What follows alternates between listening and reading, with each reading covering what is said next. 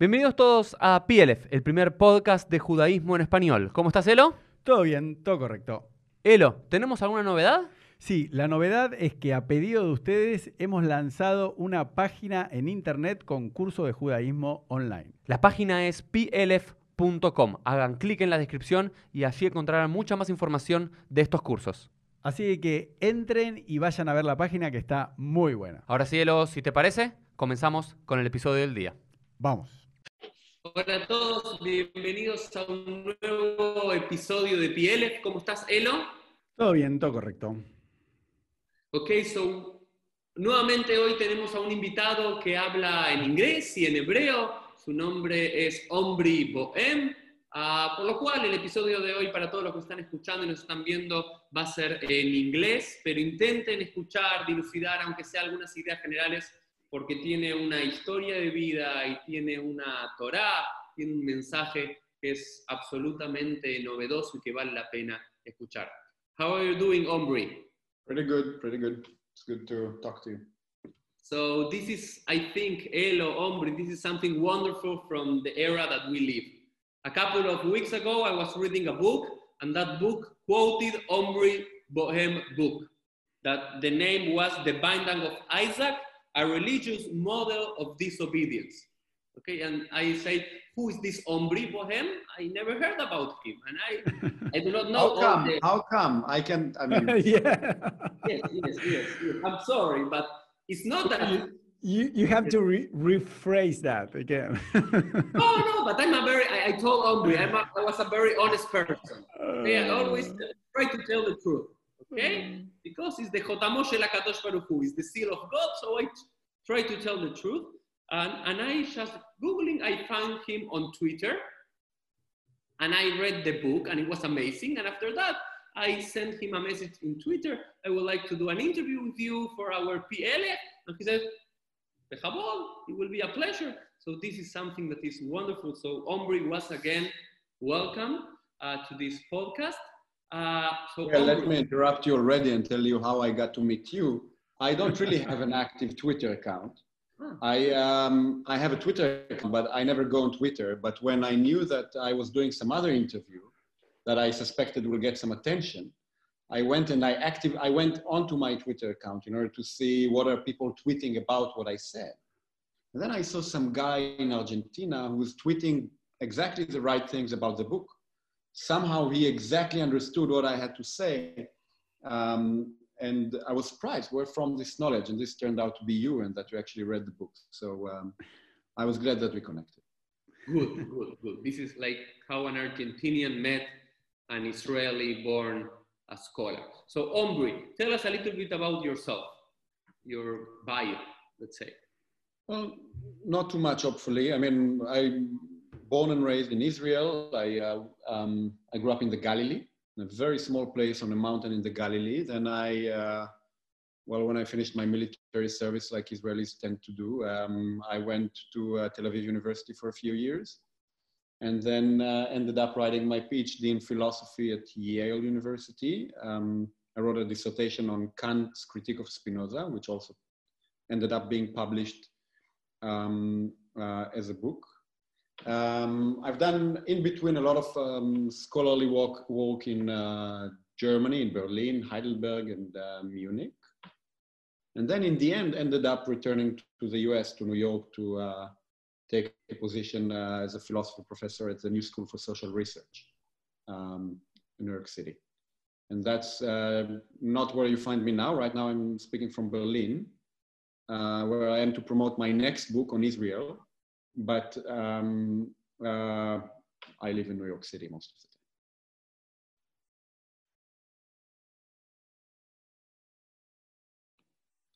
time. Very nice. Thank you. Thank you, Omri. So uh, the main idea that we can talk today, if it's okay with you, is about this book, The Binding of Isaac, Akeidat Yitzhak, right? Mhm. Elo, if I ask you, like you didn't read the book, right, Elo? No, Good, good. It's I good haven't. For, it's good for this experience that I want to do. Is uh, if I tell you what's the moral, what's the message of the Akedah? Uh, for me, it was always confusing because one thing is what the rabbis uh, uh, uh, tell you about the story, the Sipur, right? And at the end of the day, you see that, that a man from nowhere, uh, he thinks that uh, God spoke to him and he takes his suppose 40 years old, something like that, the son, he's not eight or five according to the, I don't know, the, the, the Torah or the whatever source it is, and and he's supposed to to kill his son. That was uh, at, at, that time was a um, a custom from how do you say from uh, pagans. Not yeah. The pagans. Yeah, from the pagan. Thank you very much. so, and at the end, uh, boys tell uh, to Isaac, to Yitzhak, uh, to Abraham, uh, not to kill your son. So for me, it was always like mm, what, you know, like uh, I, I, didn't like it. I, I, didn't like it like the like Purim, you know, that the Esther ends married a, a, goy. That all the rabbis say no because this the the the nest the the miracle. So the same goes for the, for this story. So I, I never. But, but, the, but the main idea, Elo, the main idea of the moral, like we usually read it, is even though that your conscience say something, even mm. though that you think like we all like when we read the story and i assume everybody when they read the story they say how is a father going to kill his son because god commands him to do? According to the most readings the idea is exactly that. If god tells you to do something you do it and you do not question right? Yeah that that's brainwashed. So like you're brainwashing a, a person. So only a sect could, could perform such a, an act like you know, and myself as a rabbi and a pretty disobedient rabbi i always have a problem with this text. Like we read it every year in rosh hashanah in the new year and, and, and this whole idea of how is god going to demand if, if i try to imagine and i tell people do you really believe in a god that now if god appears to you in a dream or face to face, pe okay, like we read in this week Torah portion, okay? If God appears in front of you and they tell you, go and kill your son, are you going to do it? No. Okay, so, but then I read Omri's book and it was a big hidush, a big novella for me. So Omri, tell us a little bit about this. Well, look, what I argued about this story is that the actual um, the actual message of the story is exactly the opposite of the message that people usually ascribe to it. So usually, um, just as you've said, uh, people think it's obvious that the moral of the story that um, obedience to God, no matter what, um, um is necessary. Um, so the story famously confronts, right? It confronts the um, God's command with what we can call the command of morality.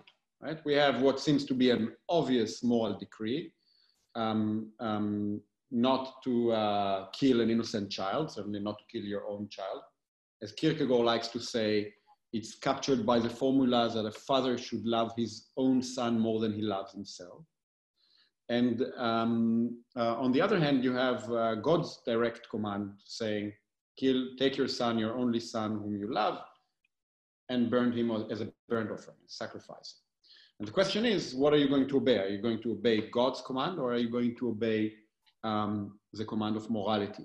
And as you say, usually the, the, um, the interpretation of the story assumes um, that the story tells you Abraham did the right thing by following God's command. And not only that, um, this is how people usually interpret the story, this is also how the story interprets the story. Because um, during the story, the angel of God comes to Abraham and tells him, because you have done this, because you have uh, um, obeyed my command, because you have not spared your son, your only son, from me, I will bless you. Even worse than that, on the common interpretation, um, Abraham is supposed to become the model of Jewish faith because he was willing um, to obey. What I did in the book is I tried to show, and this is um, hopefully not just wishful thinking, I was trying to show that that's um, in some ways, the pshat, the direct meaning of the text, the text itself. I was trying to show that um, the story um, was actually um, uh, redacted. That is, that the story conveys different levels of meaning that were um, um, put into the text by different editors from different uh, eras and of different theological uh, views. And I try to show that, the, that on the original story, the original binding of Isaac, the message of the story is actually exactly the opposite from the message of obedience.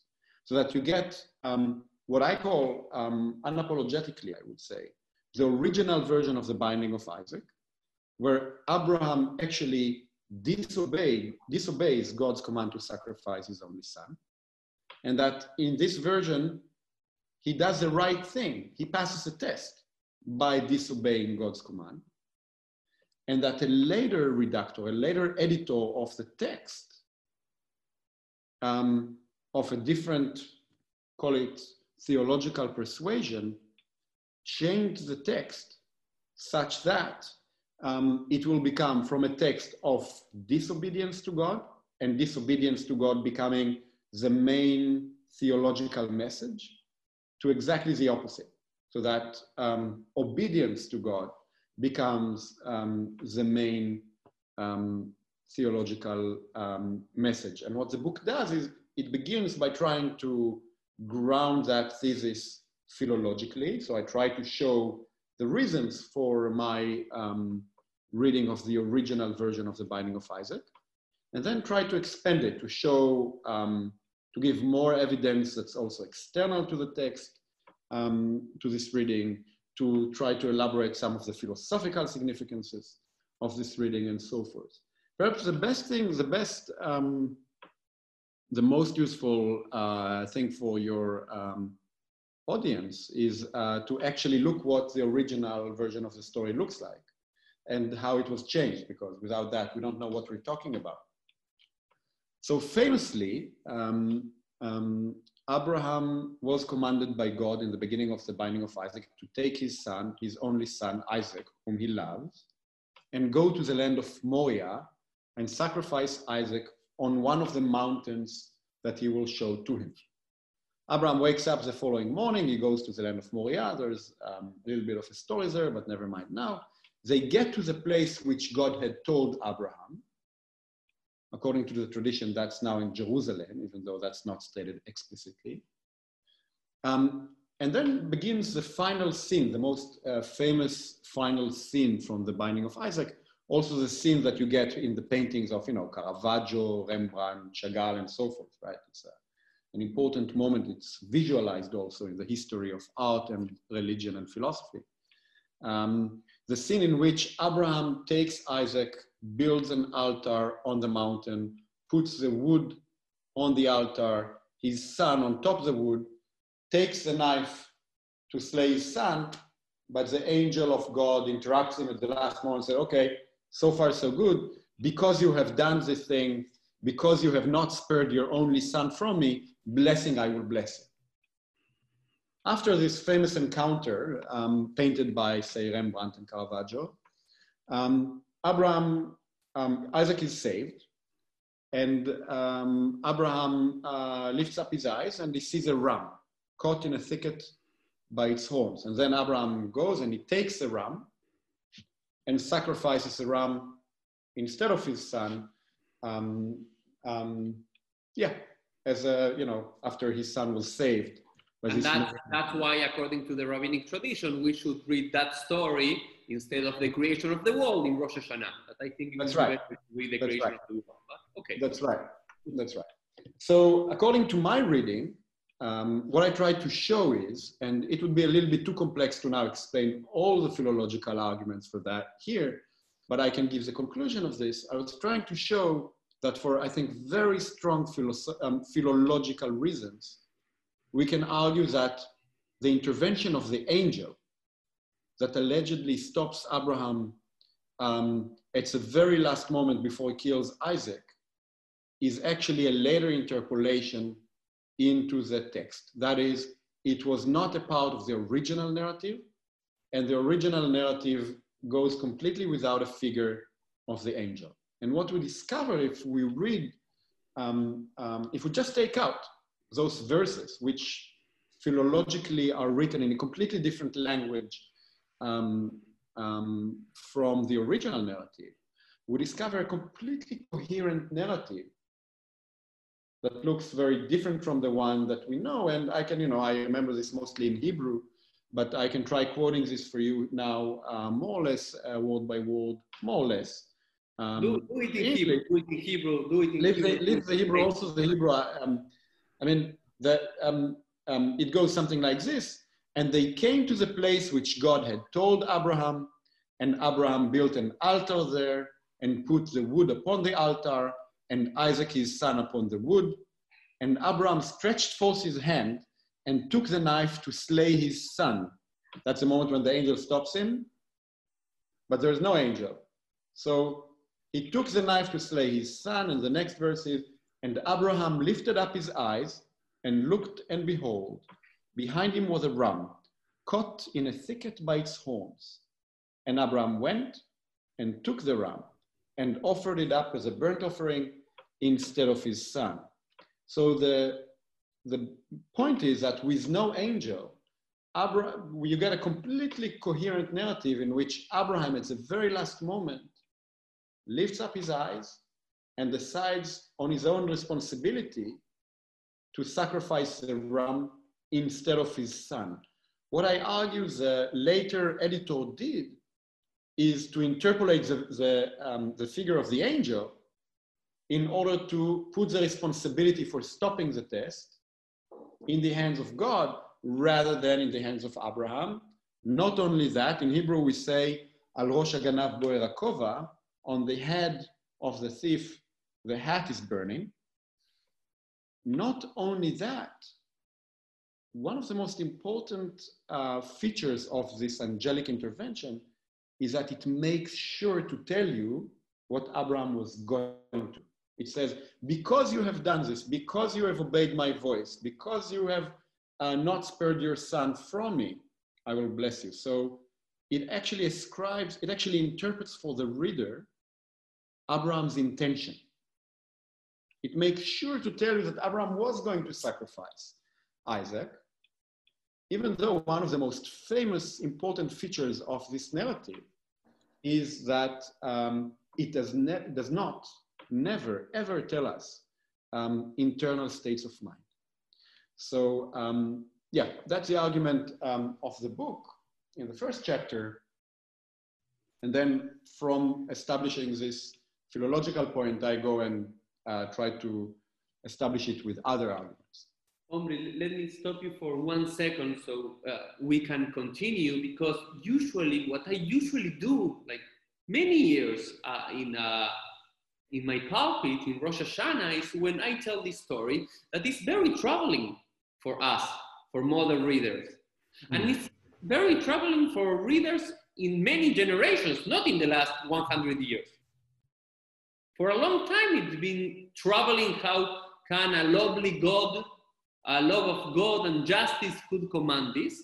Uh, and I usually, what I usually do is to contrast this Abraham, the Abraham of the Akedah, to the Abraham of Sodom, Sodom and Amorah. Right. That that's another. Do. That's another chapter. That's another chapter in the book, as um, as you know. Right? I, I so, was going. I was going there because what we usually do is to say, okay, I think like as Jews, we have two models of being. One model is the model of Abraham uh, against God in this idea of wrestling with God uh, to save the city or to save the good people from the city of Sodom and Amorah. And the other model is don't talk to God, don't discuss God, do whatever God does. But when I read your book, it says, no, no, in both stories, like the original messages of both stories was do not necessarily do what God asks you to do, but God is asking you to add your morality in the discussion of your religious life, right? And that was for me was wow. I think that's right. So um, for you know thousands of years, uh, uh, Jewish interpreters of the biblical text were struggling with the fact that, you know, what happens in chapter 18 of Genesis is that uh, God tells Abraham that he's going to destroy the whole cities of uh, Sodom and Gomorrah, Sodom and Gomorrah. And um, um, Abraham takes um, a real moral stance against God. Not just that, much better than that, right? He does not just take a stand against uh, uh, God's morality, he does two more things that are significant in this regard. One, while taking this small stance, he also says very explicitly that he is fully aware of his position as a finite human creature. So he's not, you know, the hybris, uh, hybris um, um, Schwitzer, we would say in Hebrew, uh, man who thinks that it's, uh, oh yeah, I can come and just tell God, uh, you know, I have my set of values, God says something, and I'm this ignorant bastard who just comes and says, no, no, but I have my set of values. Abraham, or the biblical text, puts in Abraham's words, in Abraham's mouth, in his speech, a very conscious realization that he, as he says, I who is, who is just dust and ashes, took upon myself to speak to the Lord who created the whole universe. And in this very same breath, he continues, Far be it from you to do such a thing, to slay the righteous with the wicked. Far, far be it from you. Shall not the judge of all the earth do what is just? So you have a theological concept that couldn't be more conscious and clear and radical. Think about it. This is a book uh, that's a pretty old book. Could not be more radical and clear about, if you'd like, the existentialist even position of a finite human creature speaking face to face to the creator of the world and saying, I know morality and I demand from you to obey it. So Abraham demands, I think that's if we are already um, speaking with a nod to the binding of Isaac, Abraham demands that God will obey morality. Um, that's one thing that we need to notice. The second thing that we need to notice is that by doing this, Abraham stands a test. Because also the story of Sodom and Gomorrah is formulated as a test that Abraham needs to pass. And uh, he passes it by demanding that God would obey morality. Once you understand this, the question becomes very explosive. How can the Abraham who passes the test by insisting that God would obey morality in chapter 18, how could he then pass a test in chapter 22 those are four chapters, and for those of you who do not know, uh, those are short chapters. I mean, we're looking at a few minutes, really, of reading. Um, how can it be that he passes the test in chapter 18 by demanding that God obeys morality, and then allegedly passes the test by obeying the most immoral um, um, divine command? Another uh, slight detail here the most striking feature of Abraham's speech in Sodom and Gomorrah is that he speaks. It's a speech. He argues with God. One of the most famous elements of the binding of Isaac is um, Abraham's silence. He does not say a word, basically, other than a famous uh, answer to um, a famous answer to Isaac's question. I have a friend who wrote a book on the binding of um, Isaac and called it uh, the most scary uh, sentences in the Hebrew Bible.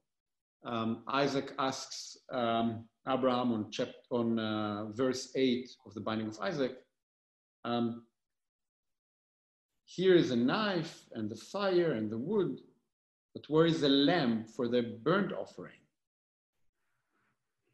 Abraham only answers this answer to Isaac. That's his only words in the story. He says, Elohim elo labni. Not easily translated. God shall see for himself the lamb for a burnt offering, my son. Um, is the way I translate those. Um, so maybe according to your translation, Abraham was confident that God will never ask him to do this, and he will. No. the uh, um, that's how others that's how others interpret you see, well, this is how others interpret. They say, "Oh, I like it your was... finger, Omri." No, no, say, because no, no, no, no, no. Sorry, this is uh, no, no, but was very uh, spontaneously. So no, it's it's not your opinion. I'm familiar with it, with uh, with uh, with uh, the temptation to say this. It's a temptation that people had also before my reading. You see, yeah. you can say, "Oh, Abraham says so," because he is convinced that um, God will not demand the ram. Uh, God will not demand the, the, sacrifice of the son.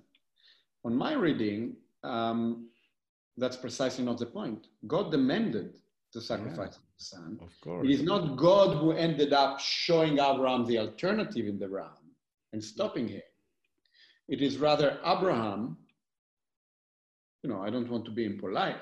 Uh, definitely not in relation. I mean, we have a, a rabbi here, and uh, um, no, but be um, unpolite, please. um, um, um, it's a form of showing the finger to God, right? It's a because it's a form because it's a form of saying to God, right? The, the, the phrase in Hebrew, it's actually worth the the minute to uh, focus on it. He says, "Elohim elo labni." You can equally translate this as God will show the lamb. Yeah. That's going to your reading, Uriel, or not to your reading, but to, to that familiar reading in which yes. uh, uh, Abraham is confident that God will not demand it. It can also be read as God will see the lamb. Could also um, um, absolutely um, completely consistent with the Hebrew can be read as God will find out. Elohim Elo. God mm. will see for himself, or you know, he shall be seen, you know, he shall, he shall be shown the Lamb. Is a perfectly uh, good reading of the Hebrew there. Um, and uh, yeah, um, my point is all of those meanings are possible in the text. This is obviously what the author of this text wanted us to see, that um, Abraham's response is full of all those possibilities.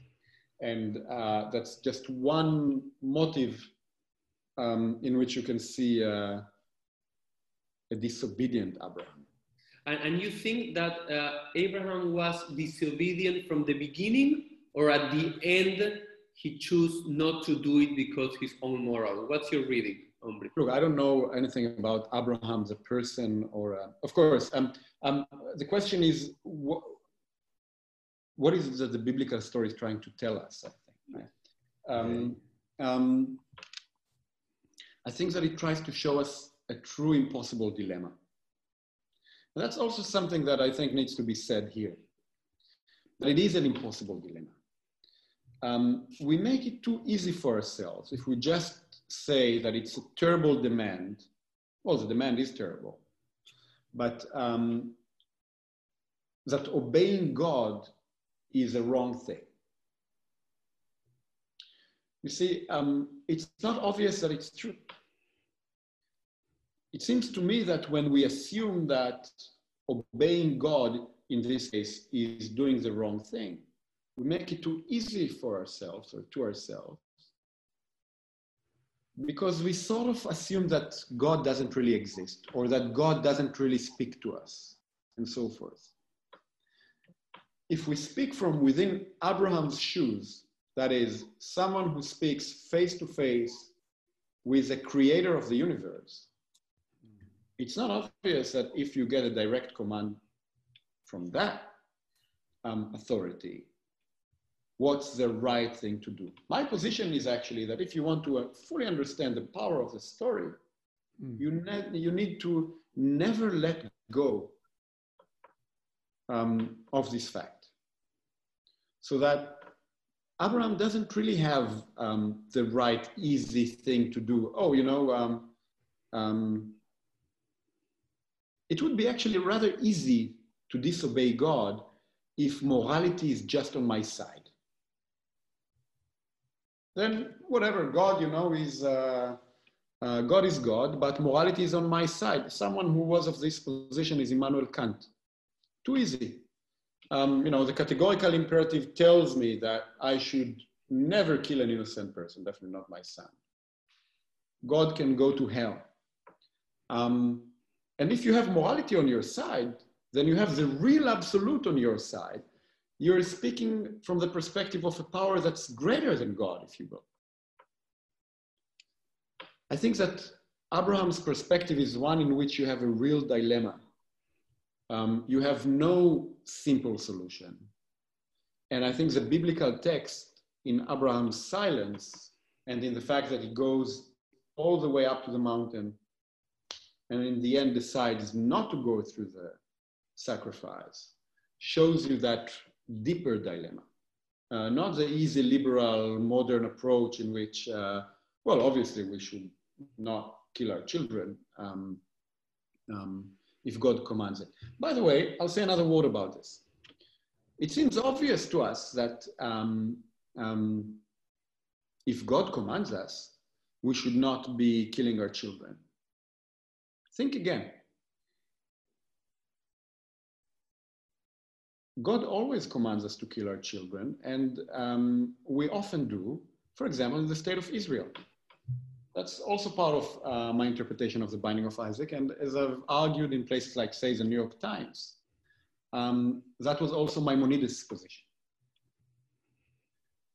As I'm sure at least we all know, um, Maimonides' position is that the term God Elohim in the text stands for earthly authorities, for earthly rules, for kings, kings and judges. Sorry, Omri, just, just so I can explain. So you're telling that according to the Rambam, that's right. Maimonides, Rambam, in his Moreh Nevuchim, okay, that he explains uh, some concepts of the Bible that for his own understanding people did not know anything like they misunderstood the Bible. He understood that in every place that the name of God is referred as Elohim, is not actually, let's say, uh, Hashem, the God, but earthly authorities. I, I, wanted to do this rephrasing so people could understand. Oh, very Look, good. Um, very it's actually, it has everything to do with the way I read the Binding of Isaac because um, the difference between um, divine names, between God as in Elohim and Hashem, as in uh, Jehovah um, uh, or Adonai, the Lord, um, is very important also for the philological differences um, that I discover in the Binding of Isaac. I can say maybe a word about this in a moment. Maimonides' point is that whenever you see the term God or Elohim in the Bible, it refers not to God, God, but rather basically to the state, to the king or to judges to the earthly authority. That's slightly simplified by. And at the beginning, says, Elohim nisa et Abraham. Is that exactly. earthly God? That's exactly. It is God. It is God who commands Abraham to sacrifice his only beloved son. The state demands child sacrifice all the time where I come from. I don't know about Argentina, but the state of Israel, by all means. And um, um, obeying the command of the state sacrificing our children to God um, in order, say, for the Jewish people to survive, mm. Jews do all the time. Yeah, and not just that, correct. they do this with the binding, they do this with the binding of Isaac, very uh, conscious in their minds. Hmm. So the story of child sacrifice, the myth of child sacrifice, is um, not just a weird story in which we say, huh, this crazy uh, biblical story from thousands of years ago in which God commands you to sacrifice your son and you're actually going to do this. My neighbors where I grew up do this all the time. Is it obvious that they shouldn't do it? Well, I think they shouldn't do it. But is it obvious that they shouldn't do it? It's actually a much more difficult dilemma. My understanding of the binding of Isaac is actually very Maimonidean in this way. It is that the idea that we should follow the, the um, should obey the law of the state, even to the extent of um, exercising child sacrifice, is exactly not the Jewish concept. The Jewish concept is one in which moral disobedience to earthly authorities is higher, is more important than the obedience uh, to the authority of the state. And um, um, that that's, at least according to Maimonides, the true message of the binding of Isaac. So, uh, Omri, I want to thank you about at least this part of our conversation that I think is amazing and for all the details and how you build this idea, because it's not just a saying that he says, my wishful thinking is to say that the real story says that we should be uh, nicer story. That's, that's, no, he really, with many, many arguments, and I'm not someone that is pretty com convinced by everything that someone reads. I love this, and also the reading about Maimonides, that also Maimonides hint in this idea for sure until this modern time when we have biblical criticism and people outside the religious sphere that could say these couple of things that the bible was uh, re- written this story nobody could say this neither maimonides or even caspi or even ezra but uh, what you do here and i tell people please read it uh, is that say that many sages in the medieval times also hint about yeah. this idea from a philosophical point of view and not from this uh, philological, okay? And Omri, I, I, want to take these last 20 minutes, let's say, of this conversation. I don't know, Elo, if you, have, if you have a question, but what you said at the end, this idea that the Jewish way is a way of disobedience when morality is against what God demands me to do, what halacha, the Jewish law, demands me to do, or the state, the state of Israel or Argentina. And I want to talk about a little bit because something that it's near to my heart. So I want to. Also to mine. Mm-hmm. What do you think? What do you think are other examples in the Bible about this idea, or in the Jewish tradition, according to your reading, besides Sodom and Amorah and the new reading of the binding of Isaac? About yes, the Jewish way of life is disobedience when it's against morality. Well, first, um, um, when I say the Jewish way of life, I don't, I, I don't want to take um, uh, to make uh, too broad a claim about uh, Jewish culture or the Jewish way. I'm not an expert on that. I'm not, um, you know, I, I didn't even research that and so forth. What I do want to say that there is this trend within, I would say, the main Jewish authority, um, the Bible, um, uh, a strand of uh, thought that encourages, gives you a model of, of disobedience rather than obedience. Um, I, will, I will say that in this very same source, there are at least two uh, main uh, moments where I think uh, disobedience becomes um, um, a great, uh, um, receives a great example the one is the story of Sodom and Gomorrah, which we don't need to repeat. We've said enough about. That's Abraham. Okay. The second one is the story of Job. That also receives a chapter in the book. Um, Job famously argues with God. He demands to know the reason for his suffering. And maybe we don't need to go uh, too much into this. But uh, my view is that Job passes a test also by speaking up to God and demanding to know the reason for his suffering. He demands justice from creation, in fact. Um, I don't know if you remember, uh, Job suffers uh, basically because God plays a game with the devil. That's the reason, that's the reason for, God, for, for Job's suffering. So his suffering in a way is meaningless. And Job insists that um, he demands the answer. God comes out of the tempest and answers Job, basically telling him, Who are you? Well, where were you where I created the universe? Your demand to know the reason of your suffering is a form of anthropomorphism. It's not real faith, is what God answers um, Job from the tempest. My view is that the story of Job, read carefully, actually gives you the exact same message as does the binding of Isaac and the story of Sodom and Gomorrah. Uh, that is, Job actually passes the test by speaking up against God, by demanding to know the reasons of suffering, rather than just um, accepting um, divine injustice. I'll say again the term because I think that's a slogan here. Are you willing to accept divine injustice? Or are you going to fight against it? Here's why it's so important with the story of Sodom.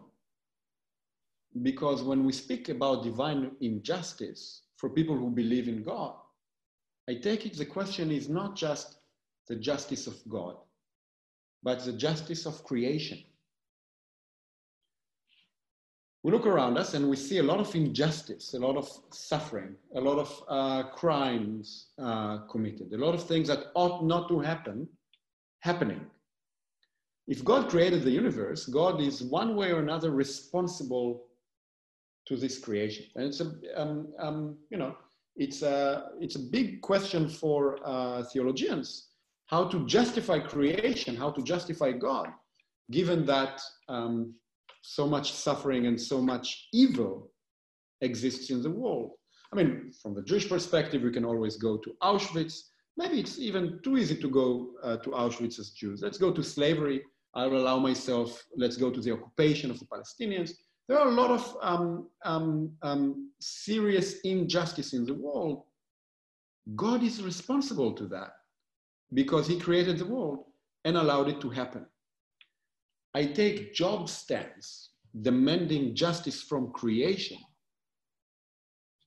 to be, um, well, a Jewish strand of thought a strand of thought that refuses to look at the world and remain oblivion to it, to say, huh, there is injustice. Huh, well, it's created by God, so probably it all has a purpose um, uh, for a higher good.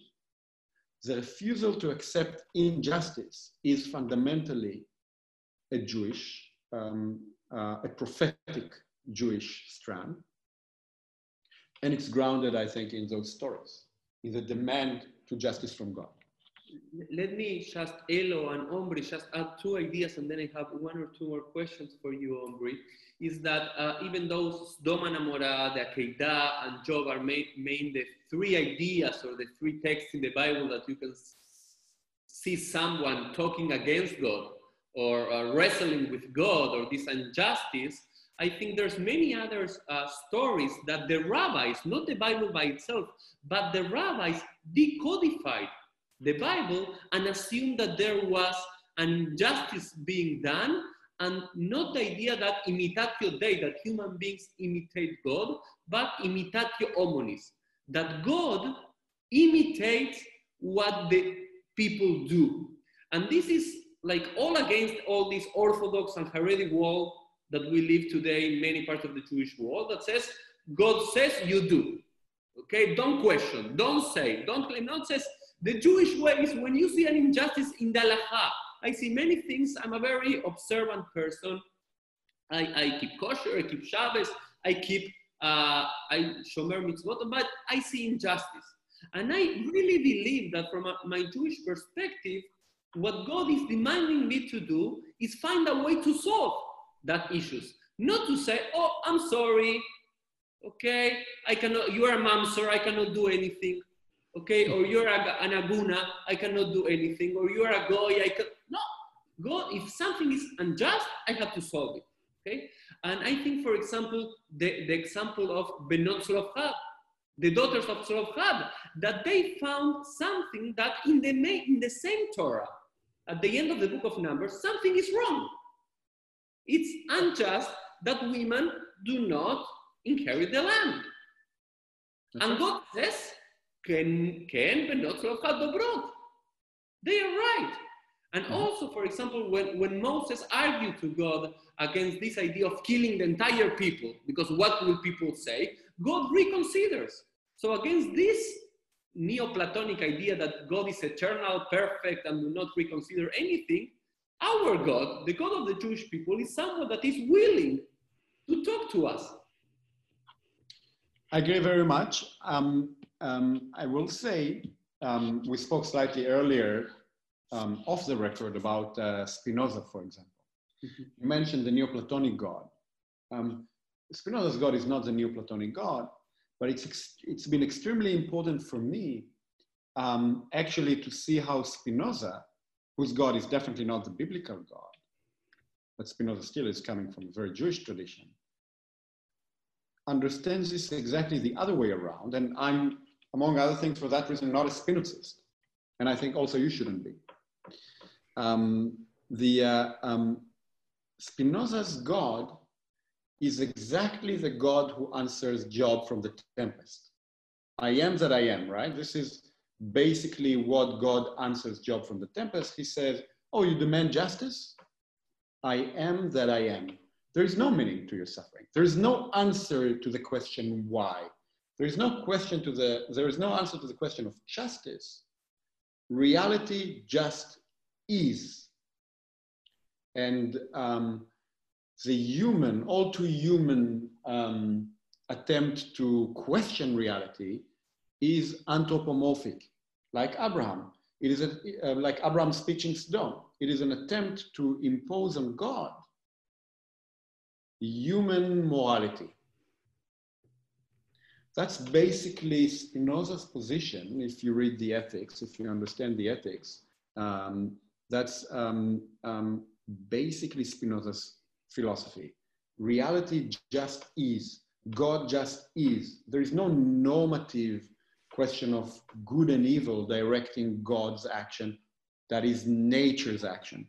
To look at nature and to think that it is right or wrong is completely false. Um, obviously, you look at an earthquake killing, say, thousands of people, and you say, well, is the earthquake evil? I think we would agree that it's not. Um, the point in Spinoza is everything that happens is like that earthquake. It is um, all part of blind divine causality. Um, I take Abraham's answer to um, God from the, sorry, Abraham's answer, Job's answer to uh, God from the tempest to be exactly the answer to this Spinozist naturalist perspective, um, which is dominant today. I mean, I think most people around us, consciously or not, are Spinozists. Uh, the modern worldview in which uh, we're all naturalists uh, who believe um, that nature is basically blind mechanistic causality is a Spinozist worldview it makes very little sense to look at this nature and demand justice. And it makes very little sense to look at human action and separate it from this nature. So human action is supposed to be just part of this nature. And to that extent, also not open to moral questioning. Um, that I take to be the Jewish strand of um, disobedience that we're talking about.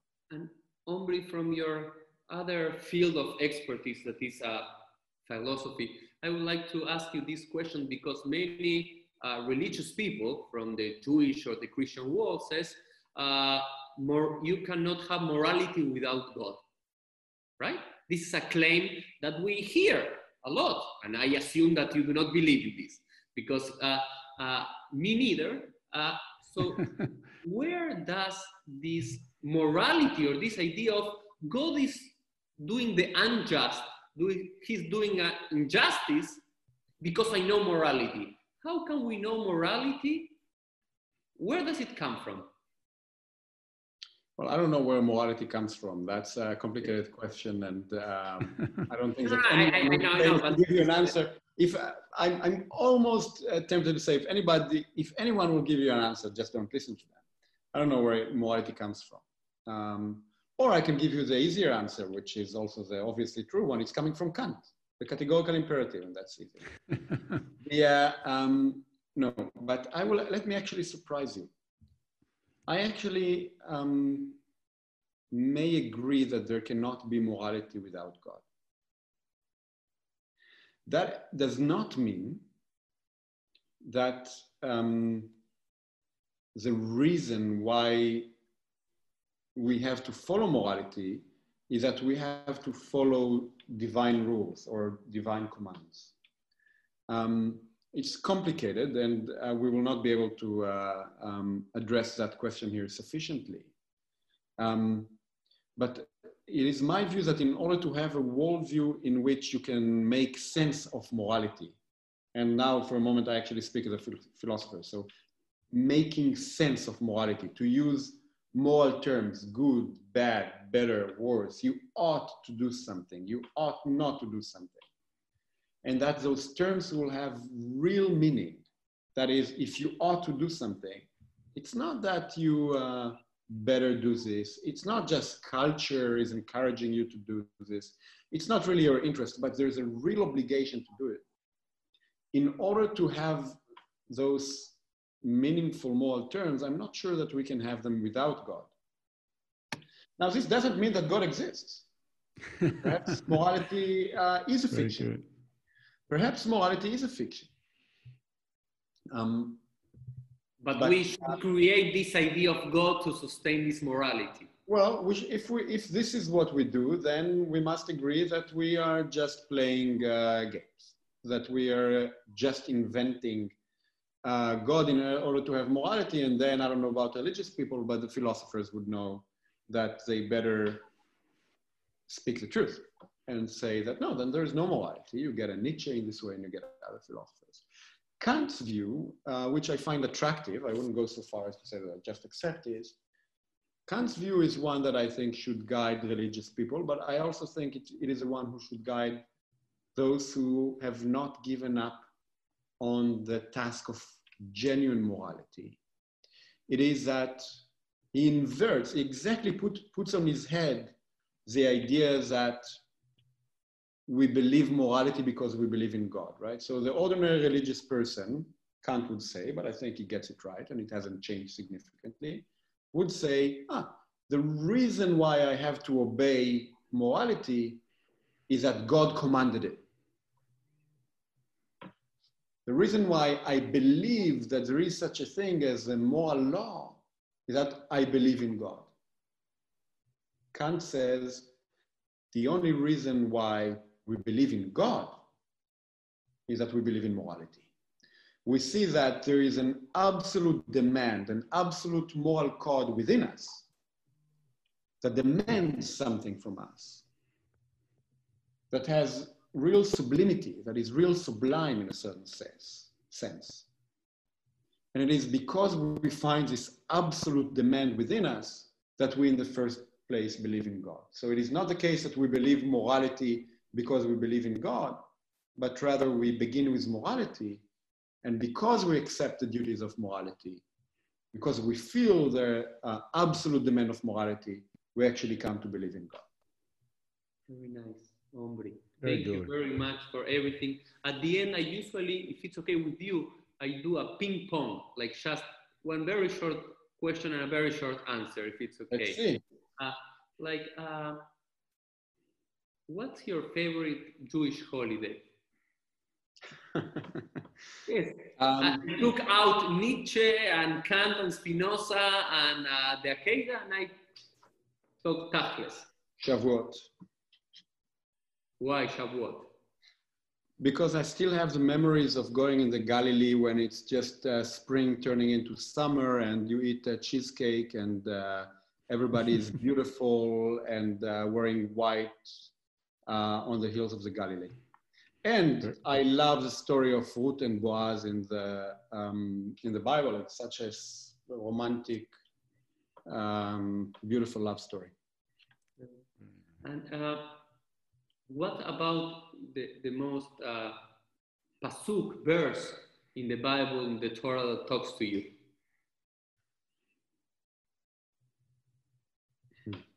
Um, or idea, or uh, idea at least. No, no, no, I not love- the. I, I, love very much that moment, you know, uh, Keyamim Achadim. I don't know how it was translated into uh, English. Keyamim Achadim is uh, the moment where um, um, Jacob, who wants to, uh, you know, he walks in order to get um, um, Rachel, Rachel, right? Yes, like very fast days. Like they, they, they. It was like a blink in the eye. he, he's forced to, um, to walk seven years, in fact, 14 in the end, but seven years in order to get to the woman that he loves and doesn't get her. And um, walking those days are but a few days for him. Um, it's, the language is so poetic um, and so beautiful. I, that's, yeah, definitely a, a good candidate. Good. And uh, two more, and I'm done. Uh, the most important Jewish person, philosopher, or someone that says Judaism as it is today wouldn't be without him or her. Or Judaism. yes, Freud. okay. Freud. Look, I can't say Spinoza because I don't think I don't think I, I, I love Spinoza, but Spinoza is not my. Uh, in the end, he's. I don't think that he's an that he's an important Jewish um, thinker. Um, Freud. Let's not get get into this now, but Freud, I think, is a deeply Jewish thinker, and uh, um, I love it about Freud that he's in so many ways deeply Jewish, that in so many ways he's completely unaware of it that he manages to be um, deeply Jewish and deeply cosmopolitan uh, at the same time. Um, so that was it for me. I don't know, Elo, if you have another question. No, no, no, no. So we will say goodbye and we will stop this recording in one second, Omri, and then we stay two seconds to say goodbye after the stop. Gracias a todos por habernos escuchado. Nos vemos en el próximo episodio de Pieles. Chao, nos vamos.